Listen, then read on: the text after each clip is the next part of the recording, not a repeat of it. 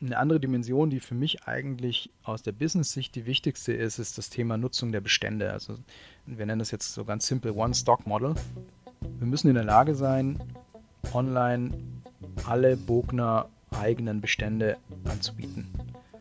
Und da gehören auch die Stores dazu. Und da ist dann Ship from Store auch ein zentraler Baustein. Willkommen zurück zu einer neuen Ausgabe von Commerce Corner. Heute habe ich mich mit einem langjährigen Weggefährten unterhalten.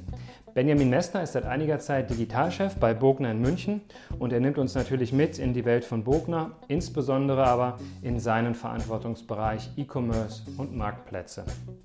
Das Jahr 2020 hatte natürlich auch für Bogner besondere Herausforderungen.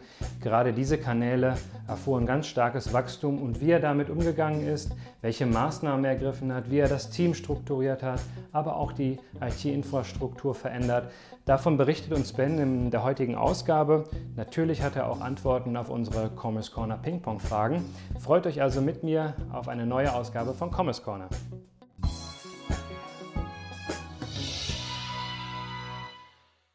Guten Morgen, lieber Ben. Ich freue mich tierisch auf das Gespräch mit dir heute. Wir kennen uns schon eine ganze Weile, haben nicht nur gemeinsam hier in Europa, sondern sogar in den USA gemeinsam zusammengearbeitet. Äh, und freue mich äh, sehr, dass du heute in der nächsten Ausgabe von Commerce Corner mein Gast bist. Du bist in der Zwischenzeit weitergezogen, hast vor gut anderthalb Jahren eine neue Aufgabe übernommen und äh, darüber werden wir nachher sprechen. Ich freue mich ähm, auf einen Digital Deep Dive äh, im Onlinehandel. Bevor wir starten, gib doch ganz kurz preis, für wen du heute tätig bist, äh, wer du bist und äh, gib uns einen Einblick in deinen Werdegang. Ja, hi Michael, ich freue mich natürlich auch, ähm, vor allem dabei zu sein und hier ein bisschen über, über mich und aber über Bogner vor allem zu sprechen. Ja, mein Name ist Benjamin Messner, 39 Jahre alt. Ich äh, verantworte bei Bogner das Digitalgeschäft inklusive CRM. Das vielleicht ein bisschen zum Hintergrund, Werdegang. Ich bin quasi im Modehandel aufgewachsen. Meine Familie betreibt auch heute noch ein Modehaus mit mehreren Filialen in Baden-Württemberg. Aber ich hatte gleichzeitig auch immer ein großes Interesse an IT und digitalen Themen, äh, an meinem ersten PC viel rumgeschraubt. Ja, ich habe dann äh, allgemeine BWL studiert am Bodensee in Konstanz, quasi da studieren, wo andere Urlaub machen. Im Rahmen des Studiums habe ich unter anderem ein Praktikum bei Esprit gemacht. Da kam ich dann so das erste Mal auch in Berührung mit dem Online-Geschäft und das war eigentlich dann auch so eine längere äh, Zusammenarbeit, auch als Werkstudent. Und ja, nach dem Studium hatte ich eine kurze Station bei einem Startup für Social Networks das war auch eine spannende Zeit. Damals war noch nicht so klar, dass Facebook in diesem Markt so gewinnen würde, wie wir es heute wissen. Hat aber nicht, nicht so funktioniert, wie wir es uns vorgestellt haben. Und dann habe ich 2008 äh, bei Highcom angefangen, dem Outsourcing-Partner von Esprit für ihr Online-Business. Und habe quasi davon von der Pike auf End-to-End E-Com gelernt. Also quasi alle Bereiche durchlaufen. Frontend, Content, Logistik, Payment, Finance, Kundenservice. Ich habe immer gesagt, vom Online-Shop bis zum Inkasso. Und da natürlich das Operative wirklich sehr im Detail gelernt und auch gelernt mit, mit großen Zahlen und großen äh, Mengen und äh, Peaks und so weiter umzugehen. Ja, ich bin dann in, in eine Account-Rolle reingewachsen, war sechs Jahre dann für den Esprit-Account als größten Kunden da verantwortlich. Und das war natürlich auch eine sehr interessante Zeit. Viel erlebt, viel gelernt.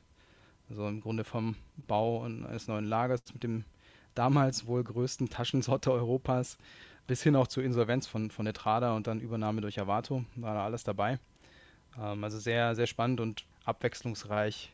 Ähm, ja, aber muss man ja mögen. Was ich auch vor allem dabei gelernt habe, ist ja konsequent sich auf den Endkunden fokussieren und dass sich das halt am Ende immer auszahlt. Ich bin dann 2016 für Avato in die USA gegangen, ähm, habe dort ähm, von New York aus das Consumer Products Geschäft aufgebaut also quasi, so als Hintergrund vielleicht für den Hörer, das Geschäft, was äh, E-Commerce Fulfillment für Mode- und Kosmetikmarken betreibt. Das war auch sehr spannend. Ähm, einige neue Kunden gewonnen, äh, auch viele Leute kennengelernt. Das war wirklich, wirklich sehr interessant und natürlich auch so eine, eine schöne Mischung aus äh, New York City Life und gleichzeitig oder äh, immer wieder abwechselnd Arbeit auf der Fläche im, im Warehouse in Wisconsin viel hin und her geflogen, aber das war wirklich, wirklich sehr interessant. Und ja, als, als meine Frau und ich dann aus familiären Gründen 2019 wieder nach Deutschland ziehen wollten, also unsere Tochter war da auch gerade geboren, ja, hatte ich so ein paar Optionen zur Auswahl und es hat mich schon sehr gereizt, auf, auf Brand-Seite zu wechseln, also mal zum, beim Kunden in Anführungszeichen zu arbeiten und mal das umzusetzen, was wir auf der, aus der Dienstleister-Sicht immer dachten, was der Kunde eigentlich tun sollte. Und ja, so die Lust, immer Neues zu lernen und auch der Fokus auf den Endkunden, das ist mir auf jeden Fall immer präsent geblieben und ist auch das, was mich heute so bei, bei Bugner antreibt. Also da das aus meiner Ansicht, äh, meiner Ansicht nach riesige Potenzial äh, da auch zu heben im digitalen Bereich. Mhm. Bogner, also okay, du hattest äh, von Optionen gesprochen. Was hat dich bei Bogner dann ganz besonders gereizt? Warum ist die Wahl auf Bogner gefallen? Ja, ich sage immer, der Enthusiasmus äh, von Heinz, von meinem Chef, hat mich überzeugt. Mhm. Aber gleichzeitig ist es natürlich auch eine sehr spannende Marke. Also, wenn man jetzt rein die Dachregion betrachtet, mit einem etwas angestaubtem Image vielleicht, aber eben mit einer sehr starken Kundenbasis, mit einer sehr starken Heritage, aber eben auch einem, einem sehr starken Potenzial, was eben den Markt angeht. Also wenn man jetzt in diesen, kann man gleich noch tiefer einsteigen, aber was eben diesen Sports-Fashion-Markt angeht, diese Verschmelzung von, von Sport und Mode äh, und das eben im, im Luxusbereich, äh, beziehungsweise auch äh, quasi ja, die Veränderung von, sagen wir, von Premium zu Luxus und es ist sehr viel Transformation bei Bogner gerade äh, im, im Gange. Und das ist eigentlich so eine Situation, in der ich mich sehr wohlfühle und äh, wo ich auch mitgestalten möchte. Mhm. Du hast es in Teilen, glaube ich, gerade sogar schon beantwortet, aber die Frage, die, die mir jetzt unter den Fingernägeln noch brennt, ist äh, eine ganz banale. Was, was macht eigentlich Bogner konkret? Was ist euer Spezialgebiet oder USP? Natürlich kennt man die Marke oder viele kennen den Namen Bogner. Dann liest du den, den Slogan ähm, The World of as Luxury, wie du gerade sagst, Sports, Fashion, Mode, Premium-Segment, Luxus-Segment. Aber was macht Bogner im Vergleich zu anderen Marken speziell oder anders? Ja, also was uns schon einzigartig macht, ist eben diese Verknüpfung von Sport und Fashion im, im Luxusbereich. Also dafür steht Bogner eigentlich schon, schon immer und ähm, verbindet quasi so in jeder Kollektion auch irgendwie so einen zeitlosen Stil mit, mit Funktion und Sportlichkeit. Und ähm, es ist halt auch diese Kombination aus, aus langjähriger Geschichte. Also das Unternehmen gibt es schon nächstes Jahr 90 Jahre, also 1932 gegründet.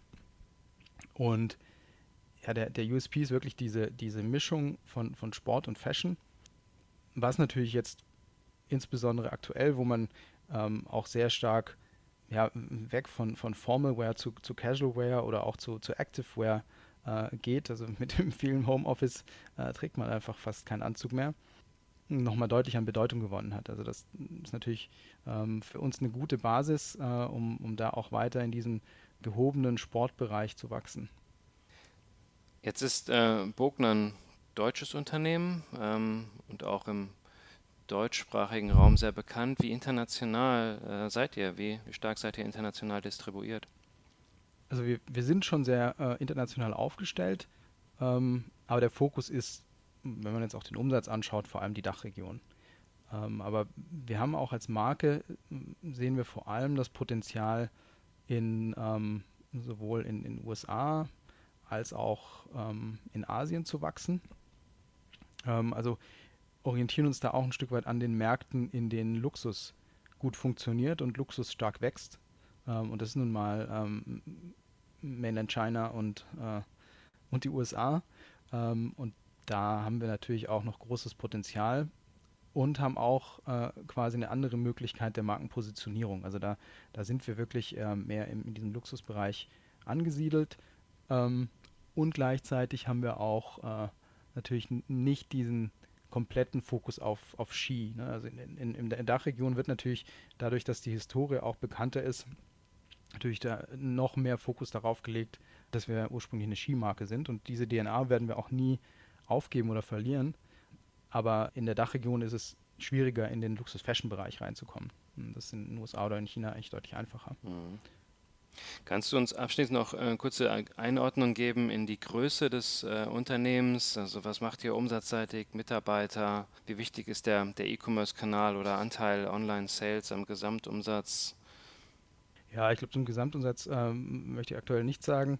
Ähm, aber äh, Mitarbeiter, wir haben rund 800 Mitarbeiter äh, global, sind ja, ähm, vom, vom Online-Geschäft her jetzt natürlich auch im, im, äh, in der Pandemie äh, nochmal deutlich gewachsen, was den Anteil angeht. Also waren ursprünglich bei 14 Prozent, sind jetzt bei 24.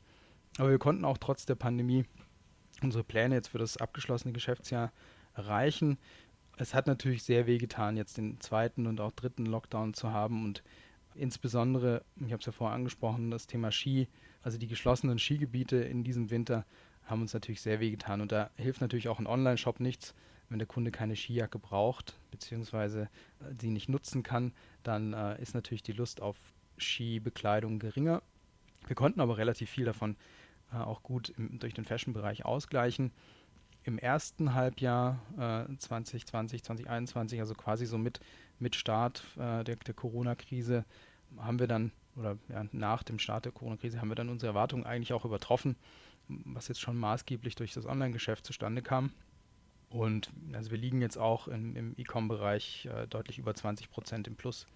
Ähm, und generell läuft jetzt unser internationales Geschäft im Wholesale in den USA, APAC und, und Russland auch sehr gut. Ja, guter Punkt. Russland habe ich vorher auch vergessen. Bei unserem äh, internationalen Footprint ist ein sehr wichtiges Land für uns. Ähm, aber in diesen Ländern war eben auch die Lockdown-Situation weniger gravierend und da ist natürlich deswegen auch das Geschäft besser gelaufen. Generell, wenn man jetzt vielleicht ein bisschen vorausschaut, der kommende Winter stimmt uns auch sehr positiv. Also die Order, die wir jetzt Februar, März hatten, ähm, ist auch sehr gut gelaufen und Kollektionen kamen gut an. Deswegen hoffen wir auch, oder ich auch für den Online-Shop äh, besonders, dass wir jetzt im kommenden Winter da äh, nochmal richtig Gas geben können, weil auch die Leute deutlich Nachholbedarf haben und, und Lust haben auf Skifahren. Vorausgesetzt, wir kommen dazu und die äh, Skigebiete haben offen. Ja, das äh, hoffen wir doch alle sehr. Nicht nur ich für euch, sondern äh, auch als äh, Skifahrer selbst, äh, dass wir endlich wieder loslegen können. Ähm, wir haben den Podcast hier Digital Deep Dive genannt. Ähm, und du hast jetzt gerade schon ein paar Elemente eurer Verkaufskanäle beleuchtet. Jetzt ähm, ist der eigene Webshop äh, natürlich immer, immer wichtiger geworden, in den Fokus gerückt, kann aber natürlich auch nicht äh, gesamthaft das kompensieren, was offline verloren gegangen ist in den letzten Monaten während des Lockdowns. Ähm, welche anderen Kanäle betreibt ihr zunächst mal ähm, neben dem eigenen Webshop? Wie geht ihr sozusagen digital an eure Kunden heran? Ja, das Digitalgeschäft ist für uns, hat eigentlich drei, drei Säulen mal grundsätzlich. Also generell hat das äh, Online-Geschäft sich jetzt in den letzten zwölf Monaten äh, schon nochmal deutlich besser entwickelt. Und ja, wie du es gesagt hast, wir konnten das nicht alles ausgleichen, aber wir ja, haben jetzt quasi unsere, unsere drei Säulen, die, die einerseits aus einem eigenen Online-Shop bestehen, bogner.com. Dann äh, haben wir ein Marktplatzgeschäft, das ist aktuell ähm, mit Zalando und mit Bräuninger.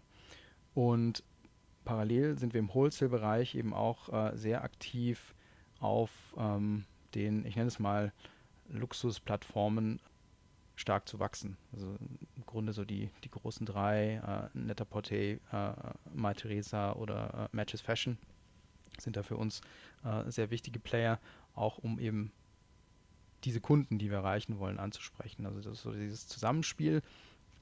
Aber generell, ja, und ein Stück weit vielleicht auch noch durch, durch, die, durch die Krise, durch die Covid-Krise getrieben, ist natürlich das Verständnis für den Bedarf an Digitalisierung im Unternehmen sehr stark gewachsen und auch speziell ähm, für das Thema Unified Commerce oder, oder Omnichannel, äh, je nachdem welches Passwort man nehmen möchte. Aber das ist, ja, war in der Vergangenheit eben eigentlich gar nicht im Fokus und ist jetzt sehr stark im Fokus. Mhm. Jetzt laufen also in deiner Digitalabteilung diese drei Kanäle quasi zusammen. Welcher? Muss vielleicht korrigieren, sorry, mhm. dass ich unterbreche. Na klar. äh, Digital Wholesale äh, ist Wholesale, ähm, aber ja, wir arbeiten sehr eng zusammen. Ähm, meine ähm, Verantwortung ist, ist äh, quasi das Digitalgeschäft, äh, also Bugner.com und die Marktplätze. Okay, verstanden. Der eigene Webshop von 14 auf 24 Prozent Markt äh, oder Umsatzanteil gestiegen. Ähm, Marktplätze, hattest du genannt, sind momentan, ich würde mal sogar sagen, nur zwei bei euch präsent, weil ich glaube, dass äh, durchaus äh, eure äh, eure Artikel auch auf mehreren Marktplätzen machbar wären. Wie ähm, sieht eure Investition äh, hinsichtlich Marktplätze aus? Wo investiert ihr da am meisten? Ähm, wie, welcher Wachstumsmotor ist euch da am wichtigsten? Ja, ich denke, wir müssen uns als Marke so den, den optimalen Mix aus verschiedenen Kanälen bauen. aber uns gleichzeitig immer am Endkunden orientieren. Also immer das Bewusstsein haben, dass der Endkunde sich nicht für Kanäle interessiert, sondern dass der, der unsere Marke einfach äh, perfekt wahrnehmen muss und gleichzeitig auch ja, einfach eine Convenience bekommen muss. Also für, für Bogner ist es ein enges Zusammenspiel der, der eben drei genannten. Und so wollen wir eben in, in relativ kurzer Zeit eine große Zahl neuer Kunden ansprechen und auch mit unserem Produkt überzeugen. Und so können wir auch testen, welches Sortiment bei welcher Zielgruppe am besten funktioniert. Wir können zum Beispiel sagen, dass unsere, unsere Marke Fire and Ice, ähm, die mehr für Performance und auch Urban Wear steht, super fit ist für Zalando. Und dass wir zum Beispiel dann bei, bei einem Bräuninger eben mit unserer ähm, Bogner Sportlinie, die eben wirklich sehr im Luxus-Sportsegment unterwegs ist, auch sehr gut passt. Also da muss man natürlich immer auch gucken, was passt gut und was funktioniert gut. Und, und du hast gefragt, wo, worauf setzen wir oder was ist, was ist auch so der Fokus bei der Investition? Da geht es momentan vor allem darum, dass sie die richtige technologische Plattform für E-Com und Marktplätze aufbauen. Und da investieren wir auch am meisten. Und jetzt sind wir jetzt gerade dabei, unseren doch äh, sehr in die Jahre gekommenen Magento Online-Shop äh, zu migrieren auf Salesforce Commerce Cloud. Gleichzeitig tauschen wir noch das, das Backend aus und schaffen damit auch eine deutlich engere Verzahnung mit dem Retail, weil wir halt auch sehen, dass Omnichannel jetzt nicht irgendwie Zukunftsmusik ist, sondern eigentlich Standardanforderungen vom Endkunden und ja, sehr verständlich auch. Also wie gesagt, es geht uns momentan vor allem darum, eine stabile technologische Plattform zu schaffen, auf der wir dann schneller expandieren können. Jetzt hast du schon ein Stichwort genannt. Ich wollte eigentlich am Ende noch die Digitalisierung des Fachhandels äh, mit dir besprechen, aber Omnichannel äh, lässt mich hier gerade wieder aufhorchen und aufspringen. Was äh, verstehst du unter Digitalisierung des Fachhandels und vor allen Dingen habt ihr konkret Pläne, das bei Bogner umzusetzen? Ich habe so den Eindruck, vor ein paar Jahren war das äh, Thema Omnichannel nicht nur omnipräsent, sondern mega wichtig und schien von vielen Brands angegangen zu sein. Dann ist das so ein bisschen wieder im Sande verlaufen. Die letztjährige Krise hat wieder gezeigt, wie wichtig es ist, Online- und Offline-Kanäle miteinander zu verzahnen. Aber irgendwie habe ich so das Gefühl, und ich kriege jetzt auch äh, viel mit in der Branche, dass jeder so seine eigene Lösung da strickt und es gar nicht so die ähm, ja, ähm, exemplarische Lösung für alle gibt. Äh, wie siehst du das und wie sieht das bei euch konkret aus? Ja, ich denke, auch da muss man natürlich schauen, ähm, wie man aufgestellt ist, beziehungsweise auch, was, was der Endkunde braucht. Äh, das mag bei einer Marke anders sein als bei einem Multilabel-Händler. Aber grundsätzlich ist es einfach, ich denke mal, in den letzten zwölf Monaten sehr klar geworden, dass man da einfach ein, ein sehr stabiles Angebot schon braucht. Ne? Und die, die in der Lage waren und die das vorher gebaut haben, wir gehören jetzt leider noch nicht dazu, äh, aber die hatten halt die Möglichkeit, jetzt in den letzten zwölf Monaten Ship from Store zum Beispiel zu machen äh, und, und die Bestände, die in den Stores liegen, auch gut im Online-Shop zu nutzen. Für uns ist es auch Teil unseres, unseres Replatformings. Also die Vision für unser, unser Replatforming-Projekt, wir haben es BCom genannt, also Burgner Commerce, also ganz klar, wie wir Handel mit oder D2C ähm, definieren, ist ganz klar eine Unified Commerce Vision. Also das heißt, ähm, dass wir neben dem Online-Shop auch die Filialen auf ein neues Level heben, was die Systeme angeht. Und ähm, nach dem Relaunch sind wir dann auch in der Lage, quasi die ja, aus meiner Sicht Standard-Services wie Click and Collect, äh, Return to Store oder Endless Aisle anzubieten. Eine andere Dimension, die für mich eigentlich aus der Business-Sicht die wichtigste ist, ist das Thema Nutzung der Bestände. Also wir nennen das jetzt so ganz simpel One-Stock-Model. Wir müssen in der Lage sein, online alle Bogner eigenen Bestände anzubieten. Und da gehören auch die Stores dazu. Und da ist dann Ship from Store auch ein zentraler Baustein. Und du hast ja im Grunde den, den Fachhandel auch, auch äh, generell angesprochen unser, äh, der Anteil äh, unserer Partner an unserem Umsatz ist natürlich auch groß. Also Wholesale ist für uns sehr wichtig und auch die Zusammenarbeit mit den Partnern ist sehr wichtig. Und deswegen können wir uns da in der, sagen wir in der Phase 3 auch gut vorstellen, dass wir, dass wir die Wholesale-Partner da mehr einbinden. Ich sehe da insbesondere Endless Isle als ja eigentlich als Pflicht, äh, um, um dem, dem Partner da die Möglichkeit zu geben, auf weitere Bestände zuzugreifen und auch wieder da den Endkunden halt am Point of Sale zufriedenzustellen und nicht irgendwie zu sagen, ich muss mal nochmal irgendwo anrufen und gehe doch irgendwo woanders hin und hol's da ab. ähm, sondern da halt alle Möglichkeiten zu bieten. Aber das ja, ist im Grunde jetzt für uns noch nicht ganz akut, aber ist definitiv ein Thema. Genau, das war jetzt meine Frage gewesen. Wo steht ihr da? Wie weit habt ihr den Unistock Approach schon, schon umsetzen können? Ähm, ja, ich bin ja generell so ein bisschen ungeduldig, aber äh, habe auch gelernt, dass man, wenn man grundsätzlich viel verändern will, dass man da auch Geduld mitbringen muss, wenn es nachhaltig sein soll. Und ja, wir sind nach wie vor in dieser Foundation-Phase. Also ich habe äh, so ein paar strategische Säulen und auch eine, eine Timeline definiert. Und ja, in dieser Foundation-Phase liegt der Fokus eben auf Organisation, Systemlandschaft ähm, und sag mal, Data oder Analytics Capabilities. Da kann man natürlich das, das Technische auch äh, nicht irgendwie von der Organisation und den Menschen trennen und es äh, ist auch immer ein Change-Projekt, was auch Zeit braucht und wo man die Leute mitnehmen muss, die Organisation. Es gab schon auch viel Veränderung in der Organisation und ja, also obwohl mir das alles klar war, theoretisch, dass eben so, das, so eine Reihenfolge gibt, People, Process, Systems, sind wir trotzdem über viele Hürden gestolpert und ich habe auch äh, ja, viele Fehler gemacht und natürlich viel dabei gelernt. Aber äh, jetzt ist auch unser Team sehr gut aufgestellt und, und vorbereitet zu wachsen und äh, dann auch das Umsatzwachstum zu unterstützen.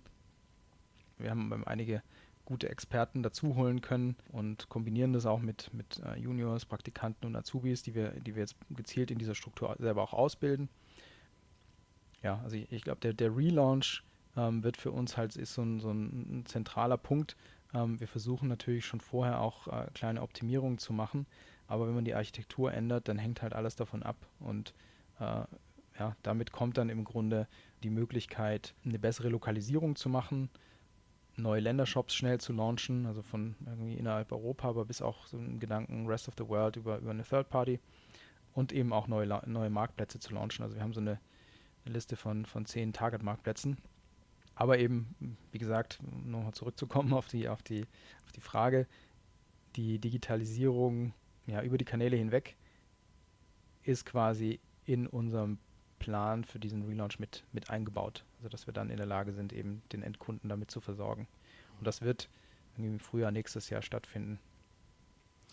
Du hast jetzt ähm, eben einiges über das technische Setup gesprochen. Magento wird abgelöst, Commerce Cloud kommt, Backend-Systeme werden aufgebaut. Du hast gerade ein bisschen über, über Teams und ähm, Personal gesprochen.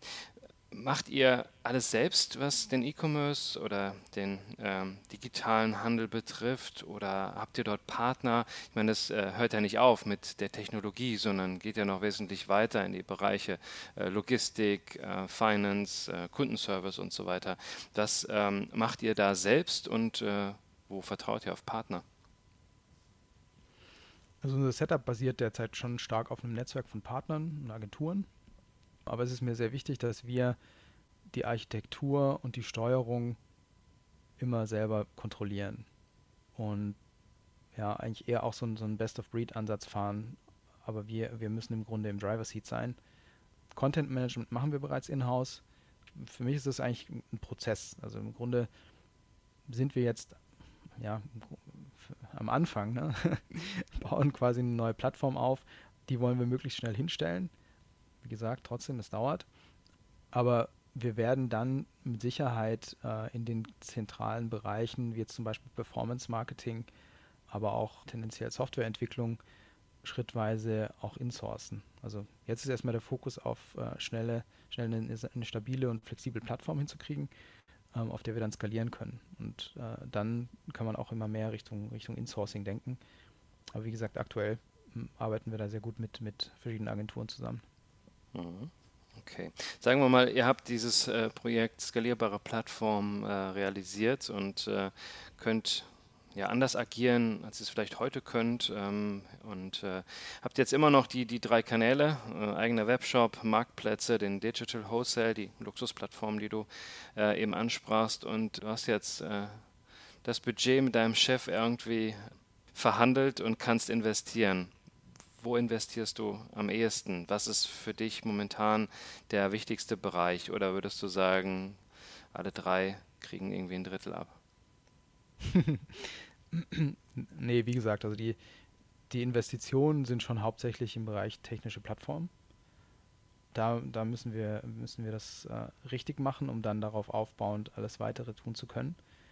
Ähm, ja, und der zweite Punkt, sagen wir, der zweite Punkt auf der Prio-Liste ist dann eben auch Neukundengewinnung. Also mhm. da sind wir jetzt schon sehr stark dabei, einfach das einerseits natürlich erstmal genauer zu verstehen, genauer auszuwerten, Kundenstruktur, ähm, Personas, äh, all diese Themen, um eben ja einfach das Geld richtig zu investieren. Ne? Also nicht breit streuen. Wir müssen genau targeten. Wir haben nicht viel Geld und ähm, müssen deswegen da auch schlau sein. Insofern, ja, würde ich sagen, technische Plattform und dann Neukundengewinnung, insbesondere durch Performance Marketing. Okay, Ben, danke dir bis hierhin. Äh, Zeit für unser Commerce Corner Ping Pong. Bist du bereit für insgesamt 14 Fragen? Ja, natürlich. Wunderbar, dann lass uns loslegen. And now, the Commerce Corner Ping Pong, the Q&A we play with every guest. Nummer 1, iOS oder Android? Android, Google Pixel Phone. Nummer 2, Smartphone oder Tablet? Definitiv Smartphone. Wann klingelt morgens dein Wecker? 6.30 Uhr. Außer meine Tochter steht schon früher da und sagt, Papa aufstehen. Das kann passieren. Was liest du morgens dann als erstes? Äh, da lese ich immer den, den Verse of the Day in meiner YouVersion Bible App. Nummer 5. Wenn du mit Mitarbeitern kommunizierst, äh, was bevorzugst du da? Telefonieren, E-Mail, persönliches Gespräch? Am liebsten eigentlich Chat oder ein Videocall aktuell. Ich meine, das Persönliche ist immer, ist immer besser. Aber äh, telefonieren ist, ja, mache ich nicht so gerne. Ist auch immer so, muss man die Person genau dann erwischen. Ich finde auch so asynchron äh, immer ganz angenehm. Okay, dann äh, was sollte dein Smartphone können, was es heute noch nicht kann? Ja, manchmal denke ich, sich einfach selber abstellen, aber äh, da würde ich mich dann auch wieder ärgern. Ähm, na, sonst vielleicht irgendwie Routinen, Routinen irgendwie selbst ausführen, wie sich Essen bestellen, aber vielleicht muss ich eigentlich einfach nur meinen Google Assistant besser trainieren. Stimmt, der kann das, der kann das nehmen. Was war in deinen bisherigen Stationen oder vielleicht sogar in der aktuellen deine relevanteste berufliche Lesson learned? Oh, das ist, ist schwierig. Also es gibt natürlich sehr viele Dinge, die man einfach über die Zeit lernt und das hört ja nie auf, aber vielleicht so ein grundsätzliches Thema, Ideen allein sind, sind irgendwie wertlos. Außer man setzt sie um. Also Execution is everything, sowas. In Vielleicht um irgendwie so ein bisschen. Ja. Okay. Danke dir. Alternativer Traumberuf. Wenn du morgen kündigst und was ganz anderes machen würdest, äh, was würdest du machen? Und sag, sag nicht, ich steige in das Modegeschäft meiner, meiner Eltern ein. Das wäre auch nicht so schlecht. Ja, stimmt. Aber, aber was ganz anderes wäre es dann auch nicht. Ne? nee, stimmt, das wäre nicht anders. Ja. Also ich ja, könnte mir sehr viele Dinge vorstellen, ehrlich gesagt. Also ich ähm, äh, möchte ja immer Neues dazulernen. Also ich äh, könnte mir ja, was ich vieles vorstellen. Forschung, Beratung, Startup gründen. Ja, also da würden mir viele Sachen einfallen. Okay. Aber ich fühle mich sehr wohl momentan und äh, habe noch viel vor hier. Apropos Bogner, genau. Der beste Deal aktuell auf bogner.de? Mm, ich würde sagen, das ist, äh, das ist eigentlich immer die Bogner Jacket. Das ist so ein iconic Piece. Das gibt es in jeder Saison. Ähm, immer wieder ein bisschen neu interpretiert. Aktuell ist natürlich eine Sommerjacke, aber bald kommen auch wieder die, kommt wieder die Winterjacke dazu. Ja. Alright, schau, äh, lohnt sich einmal vorbeizuschauen. Ähm, dein bester Einkauf unter 100 Euro? Hm. Weiß nicht, ob ich das jetzt sagen darf, aber ich würde sagen Adidas Stan Smith. Der war knapp unter 100, ne? Okay. Äh, hast du einen Skill, den nicht jeder kennt? Irgendeine besondere Fähigkeit oder Eigenschaft? Ja, besonders glaube ich jetzt nicht. Aber ich kann ganz gut Basketball spielen. Das man jetzt nicht erwartet. Ich bin nicht so groß. Die Technik macht es dann wieder wett. Genau. Ja. Und von außen gibt es auch mehr Punkte. Ja, wohl wahr. Frage Nummer 13, die vorletzte. Was ist deine Lieblings-App? Mm. Ja, wahrscheinlich, wenn man die Nutzungszeit anschaut, ist es wahrscheinlich WhatsApp, aber äh, Evernote nutze ich sehr gerne. Evernote als Tool, um äh, Informationen, Dokumente, äh, Notizen in der Cloud abzulegen und von mehreren Stellen auch wieder abzurufen. Ne? Genau, vor allem Note-Taking, ja. aber auch so ja, Selbstorganisation. Letzte Frage und für mich immer die spannendste. Wie managst du deine To-Dos? Hast du ein Tool, eine Methodik? Jetzt hast du gerade Evernote schon genannt, vielleicht ist es genau das. Aber wie äh, schaffst du es auch Herr der Dinge da zu bleiben, äh, gerade im, im alltäglichen Wahnsinn? Ja, ich habe natürlich viel ausprobiert und ich ist für mich auch immer spannend, das immer weiter zu verbessern. Ähm, aber jetzt aktuell bin ich schon relativ lang bei Evernote als Tool gelandet. Und ähm, als Methodik ähm, ja, ich habe mich in, der, in, den letzten Jahren sehr viel mit, mit ähm, Agile beschäftigt äh, generell. Und es gibt auch so eine Methodik, die heißt ähm, Agile Results oder Getting Results the Agile Way. Und das hilft mir sehr, ähm, Zeit und Energie wirklich auf die Prioritäten zu fokussieren, weil es halt einfach immer three wins, three wins for the day, three wins for the week, three wins for the month äh, wirklich sehr äh, äh die, die Prio-Themen rausstellt und ähm, danach mache ich das gerade und es funktioniert eigentlich recht gut. Gut. Ben, lieben Dank für, für die Beantwortung der Fragen. Dann lass uns zurück zum Interview. And now, back to the interview. Wir hatten einen Einblick bekommen jetzt in äh, die Welt von Bogner. Du hast uns ein bisschen äh, die Situation von heute erklärt, auch der Dreiklang, Webshop, Marktplatz, Wholesale. Ähm, jetzt hast du vor gut anderthalb Jahren die Verantwortung für den E-Commerce oder Digitalbereich übernommen und äh, hast auch schon ein bisschen erklärt, dass du an der Organisation, auch am systemischen Aufbau und der Systemlandschaft arbeitest. Äh, du willst ähm, eine skalierbare Plattform äh, hinstellen. Ihr wollt weiter sowohl national wie international wachsen.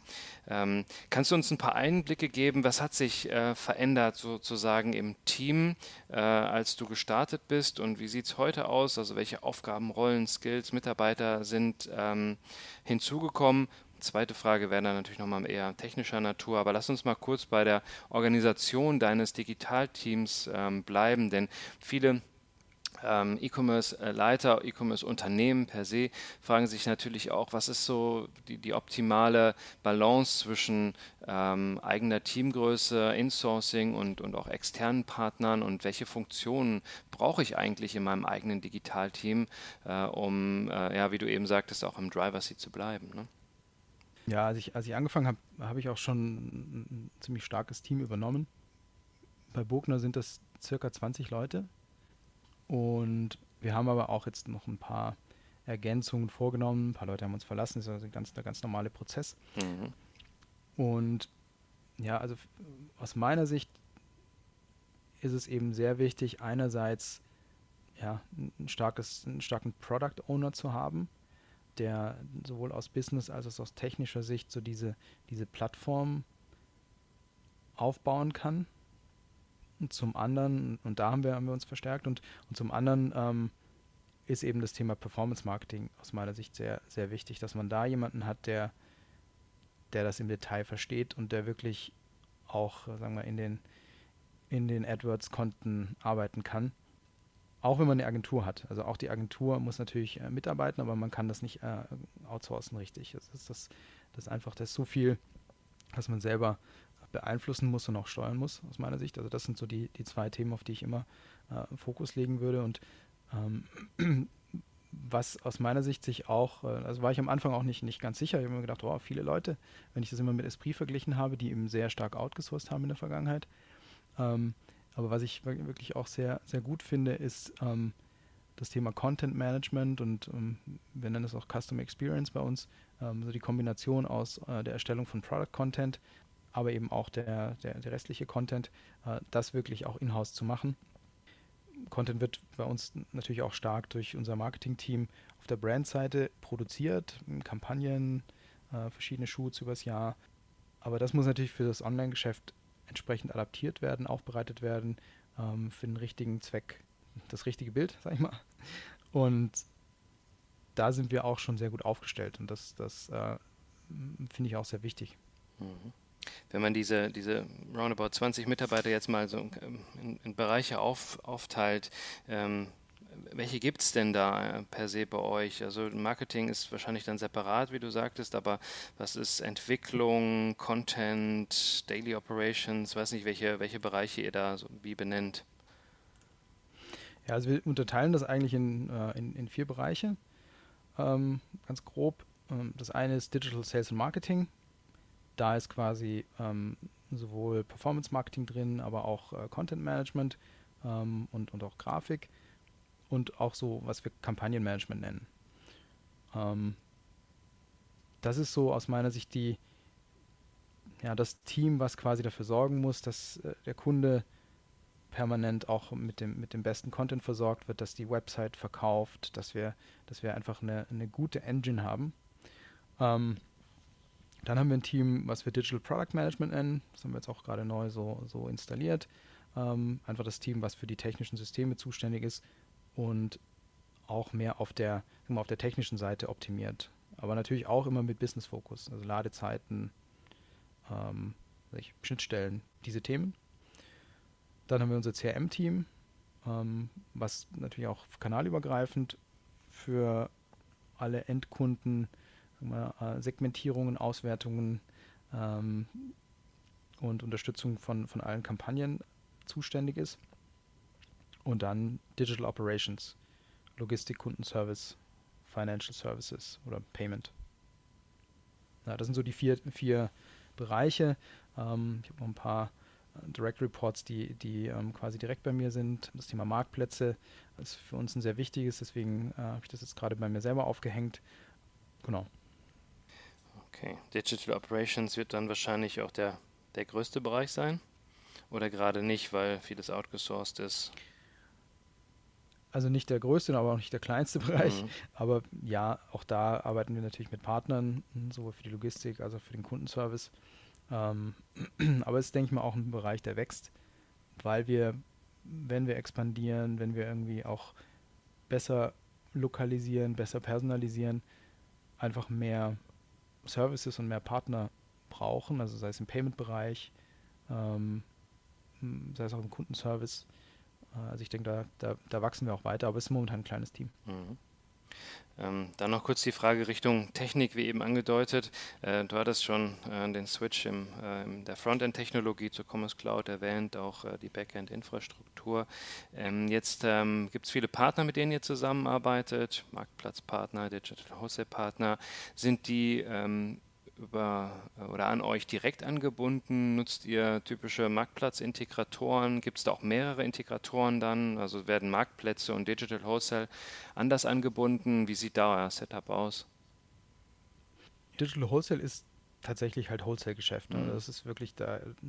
Ähm, das sind auch Player, die, die da bisher auch kein Marktplatzgeschäft machen. Ähm, insofern gibt es da relativ wenig technische Anbindung für die Marktplätze sind wir momentan ähm, mit, mit TradeByte unterwegs. Ich denke, das ist so der auch äh, bekannteste und äh, etablierteste äh, Player. Ich meine, äh, gehört, glaube ich, jetzt komplett zu Zalando, aber äh, auch natürlich im, im, deutschen Raum da ähm, der ideale Partner und wird wahrscheinlich auch noch für, für einige weitere Marktplätze auf unserer Liste der, der richtige Integrator sein. Aber wenn wir dann in andere Regionen gehen, wird es aus meiner Sicht auch noch ein, zwei weitere Integratoren brauchen. Wenn man es in die USA schaut zum Beispiel oder weiß ich, Frankreich, Spanien, äh, gibt es natürlich noch ein paar andere wie Miracle oder ja, in den USA sind, ist dann nochmal auch der, der Markt ja ganz anders. Das ist ja in der Regel Dropship-Business und das sind eigentlich große Retailer wie, wie Nordstrom oder, oder Macy's oder ähm, Neiman Marcus, ja, je nachdem. Aber äh, da wird es dann nochmal andere Partner brauchen. Alright. Jetzt ähm, hast du natürlich äh, wahnsinnig viel internationale Erfahrung gesammelt, ähm, sowohl auch äh, in Anfängen natürlich äh, deiner Karriere auf Brandseite, aber dann vor allen Dingen auf Dienstleisterseite. Du hast äh, vieles end-to-end, -End, wie wir so schön sagen, ne, begleitet, äh, vom Online-Shop bis zum Inkasso, wie du eben sagtest. Und jetzt stehst du mitten im Lockdown 2020 als E-Com-Chef von Bogner auf einmal im Rampenlicht. Ja? Nichts geht mehr, nur dein Online-Schaufenster hat noch geöffnet. Ja? Und ähm, was, was mich und ich hoffe auch die Zuschauer äh, interessiert, ist ähm, die Zuhörer, natürlich nicht die Zuschauer. Ich bin immer vor der virtuellen Kamera hier noch gedanklich. Ähm, wie Wie seid ihr mit der Situation umgegangen? Hast du gewisse Lessons learned, auch hier für uns, die du mit uns teilen kannst? Ich meine, ähm, ihr habt äh, mitten in der Transformation auf einmal diesen wahnsinnigen Umsatzdruck und müsst natürlich liefern. Die Kundenerwartungen sind natürlich auch äh, gestiegen, gerade in der Zeit wahnsinnig schwer zu treffen. Ähm, also kannst du uns erklären, was du als allererstes gemacht hast? Welche Stellschrauben hast du da bewegt? Ähm, habt ihr irgendwo zusätzlich investiert? Ähm, Dinge verändert. Ähm, ich bin äh, gespannt, was, was äh, euer 2020 da äh, gebracht hat. Ich musste kurz schmunzeln, weil so, so hell ist das Rampenlicht dann auch nicht geworden. Aber äh, ja, wir haben ja auch noch ein, ein wichtiges Wholesale-Geschäft, was immer auch ein, ein, halbes Jahr im Voraus denkt. Und wie gesagt, mit, mit Blick jetzt auf den nächsten Winter ähm, sehen wir schon auch eine sehr gute Orderentwicklung.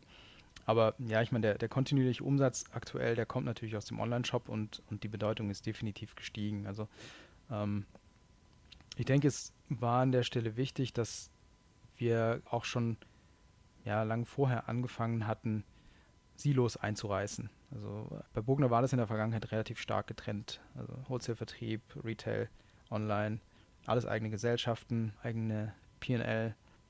Ja, du kennst es ja von Avato.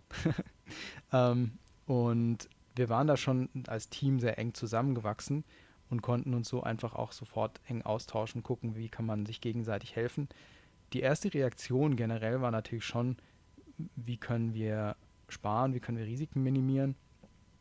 Und wir haben auch äh, am Anfang ganz, ganz gut Geld sparen können, um, um da profitabler zu sein. Aber als ich dann, ja, letztes Jahr im April hat sich eigentlich in der Dachregion das Online-Geschäft schon stark erholt.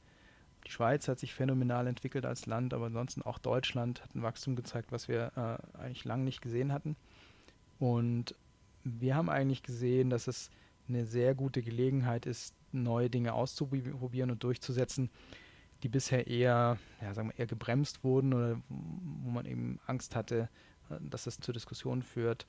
Und ja, wir haben, wir haben zum Beispiel angefangen, das hatten wir vorher schon angefangen, aber dann eben stärker jetzt ausgeführt, also gezielte kurze Flash-Sales zu machen, also so Day-Offers, irgendwie mal 20% auf Strick, einen Tag.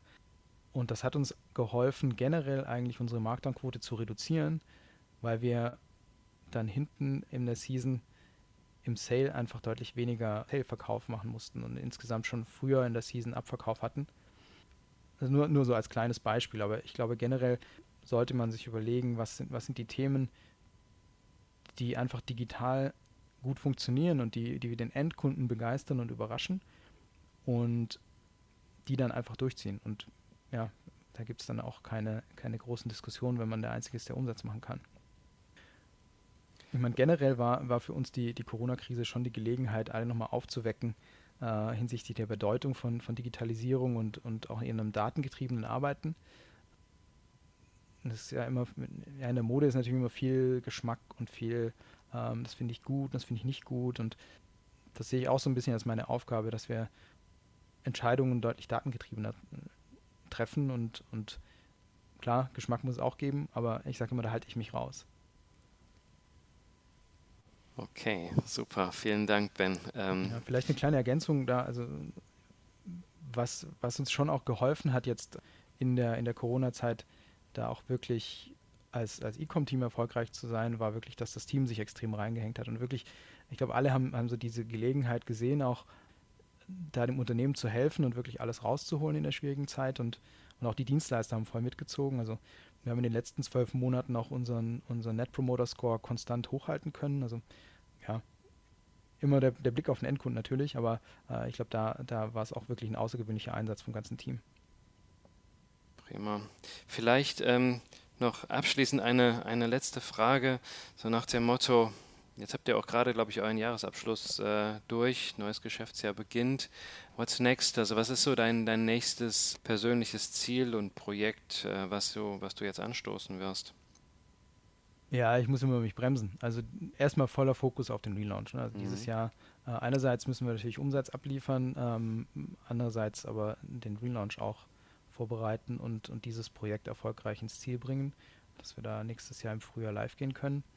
Aber wir haben eine lange Liste von, von Backlog-Items Und ich meine, naheliegend sind eben Themen wie bessere Lokalisierung, weitere Sprachen, neue Länder, neue Marktplätze, ein Loyalty-Programm. Ich glaube, das sind so die, die Basics, die wir erledigen müssen. Aber ja, wir haben auch Themen auf der Liste wie, wie neue Geschäftsmodelle wie Rental Services oder auch äh, Recommerce, was auch sehr eng mit, mit unserer Nachhaltigkeitsinitiative zusammenhängt. Spannend, ja. Gerade Recommerce ein spannendes Themenfeld, äh, in dem sich auch in den nächsten Monaten viel tun wird. Definitiv. Ben, es war eine Freude, mit dir zu quatschen äh, und äh, vielen Dank für die Insights, die du uns äh, zu dir, zum Unternehmen und zum Unternehmensbereich ähm, Digital gegeben hast. Ich wünsche dir für den Relaunch und das weitere Wachstum natürlich viel Erfolg und freue mich auch in Zukunft immer wieder von dir zu hören. Danke dir fürs Interview. Ja, vielen Dank. Hat Spaß gemacht.